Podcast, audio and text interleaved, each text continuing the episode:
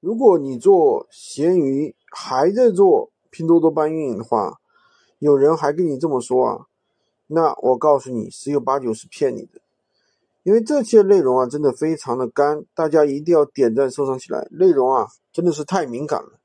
其实从去年开始啊，我就不鼓励学员他们去做坑多多搬运了，因为大家都知道啊，其实第一个，首先它的利润非常低。而且啊，它还会有各种各样的小问题，比如说放卡片呀，对吧？还有发短信啊。关键一个什么呢？你觉得会很累，因为你每天要花大量时间去选品、去找图片、找文案，对吧？那如果说你是兼职的，你时间其实也是挺有限的，每天都会去焦虑，对吧？然后呢，每天都会遇到一些新问题，比如说客户问你这个，你话术又不会了。其实啊，做闲鱼最高效的方法就是你找到一两个稳定的一手货源，其实就可以了。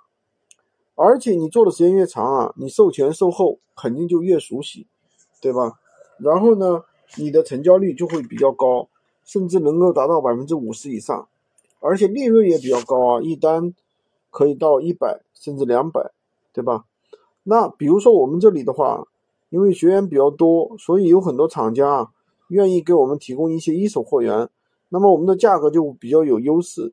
每个月都会有一些厂家来找到我们，我们也当然会进行一些筛选，对吧？所以这就是一些优质的货源。如果说你现在还没有这么多的资源，还找不到真正的一手货源的话，那我觉得你可以加入一个团队啊，那么进行一个。借力嘛，对吧？好吧，今天就跟大家讲这么多。